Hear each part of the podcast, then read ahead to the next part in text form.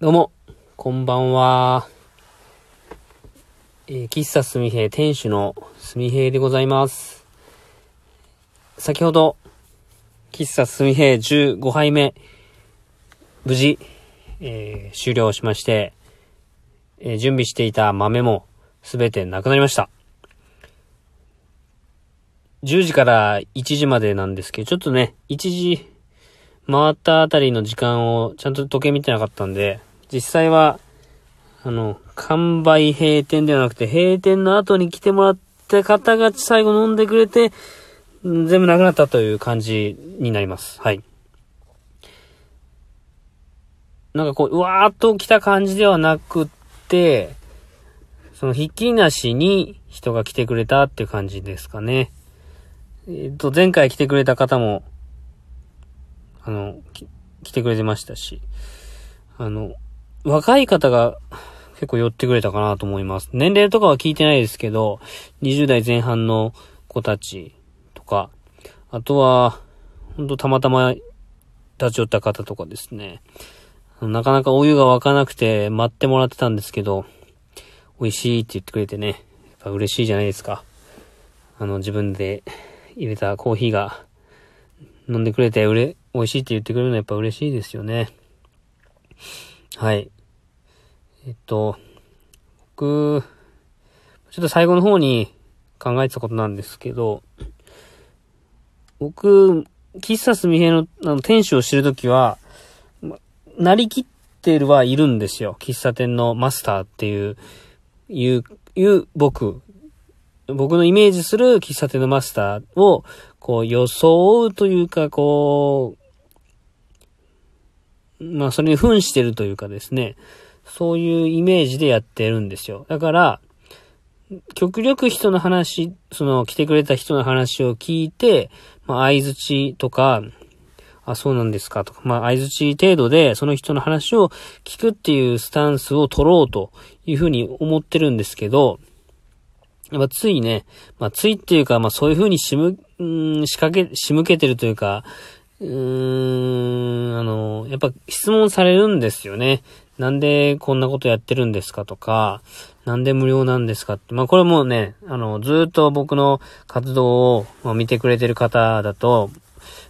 うーん、まあ、何回も聞いたことかもしれないですけど、なんでこんなことをやってるんですか？みたいなのを、初めての方は絶対聞くんですよ。まあ、聞いてくれるんですよ。なん、あの、財布出していくらですかとかですね。いや、無料でやってるんですよ、と。趣味でやってるんですよ、と。みたいな話をするんでね、ですよ。で、聞いてくれるので、僕もお話しするんですね。で、その僕がやってる活動とか、なんでこんなことやってるのかとか、今こんなことやろうと思ってる？みたいな、あの、初日の出を、に、もみに来た方にコーヒーを振る舞おうと思ってますとかね。そういうのを語るんですよ。まあ、語るように、うん、まあ、仕掛けてるって言ったらそうなんですけど、だから、え、ある方には言いましたけど、その、僕がたま、例えばこれを500円でコーヒーを販売してたら、多分、こんなにも僕のことをし、僕にそもそも質問とか多分しないと思うんですよね、とか。ね。あの、なんで無料でしてるんですかとか、普段はどこでやってるんですかっていう質問は、僕が、あの、500、そのコーヒーだけをその場で売って、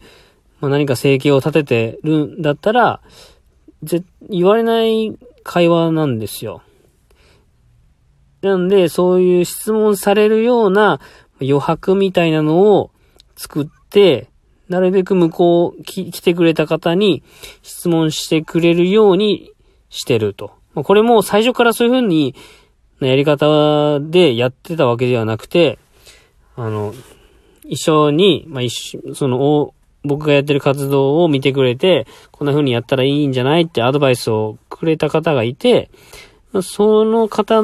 そのアドバイスをもとにやってったら今の形になったっていう感じなんですよ。だから質問されるようにもともとしてるんで、もう僕は語る準備はできてるんですよ。ただですね、その語るときに、相手のこと全然知らない中で語るんですよ。常連さんだったら、まあ大体、常連さんって言っても、え、SNS で繋がってる方以外も結構来てくれるので、その顔を見たら、ああ、ま、前も来てくれた方ですね、とか、あの、顔は僕覚えてるので、言うんですよ。あの、この前に来てくれた方ですね、とか、まあこんな話しましたよね、みたいなの言うんですけど、僕相手のこと全然知らない中で、僕がやってる活動を話したり、僕が、まあ、例えば街づくりが好きとか、建築の勉強してたとか、あの、建築の勉強してると、街に対する考え方というか、何かこう仕掛けたいっていう気持ちが湧くような、まあ、学生時代を過ごしたので、まあ、それも今やってることの、えー、基本にはなってるかもですね、みたいなのを言うんですよ。ただ僕は、何回も言いますけど、相手のことを全くほとんど知らない中で、僕のことを語るって、すごいこれ難しいことやなって、今日思ったんですよ。相手は何を知りたいのかとか、相手の知識レベルというか、なんていうのかな、意欲、関心レベルとか、世代とか、日頃その人何を、どんな仕事をしてるのかっていう情報がゼロの中で僕がいつも通りに語っても、これは伝わんないなって今日思いました。こんな15回目にしてなんか、やっとかよって感じなんですが、時々ですね、こう、あい、なんか、こう、いつもはだったら反応よく、あ、なるほど、みたいな感じで言ってくれるのに、なんか、俺みたいな反応する人いるんですよ。あ、そんな視点で考えてるんですね、みたいな。私そんなこと考えてなかったっていう反応してくれる返答をしたのに、この人は全然反応ないなと。で、よくよく聞くと、まあ、僕と同じような学問、勉強してきた人だったりですね、街づくりに関心のある方だったり、ある程度知識のある方というか、あの、専門的な言葉とか、専門的な方を知ってる方だったりすると、結構ですね、なんか釈迦に説法みたいな話を、時々してる時があってですね、これはすごい恥ずかしいこと、恥ずかしいことやなと、思うことが今日ですね、思、あ、ありました。ありましたとか多分これまでもあったんでしょうけど、そういう意識がなかったんでしょうね。そう、こう質問されたらこう答えるっていう、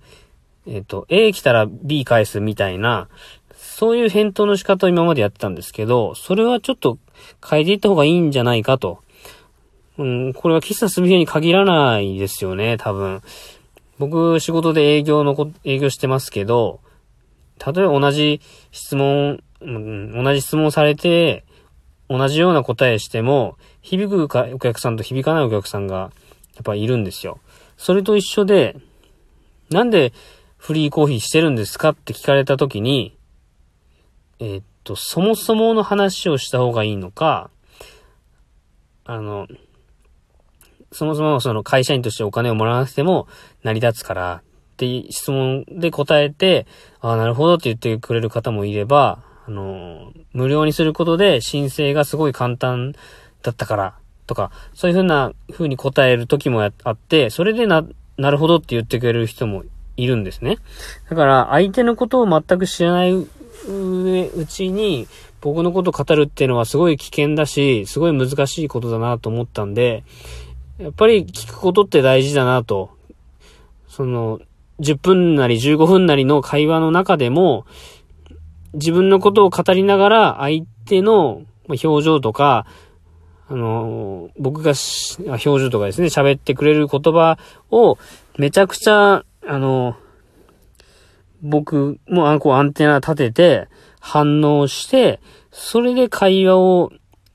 するってのがすごい大事だなと今日感じました。はい。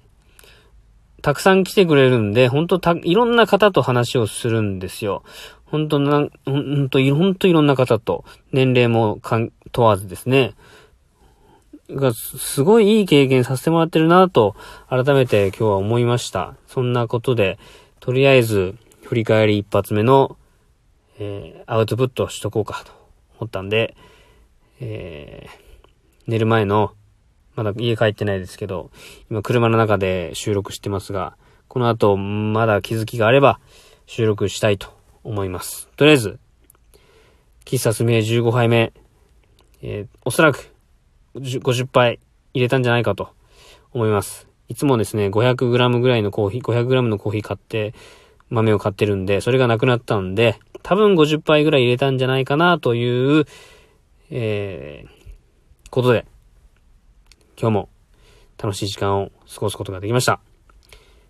はい。とりあえず、以上です。お疲れ様でした。ありがとうございます。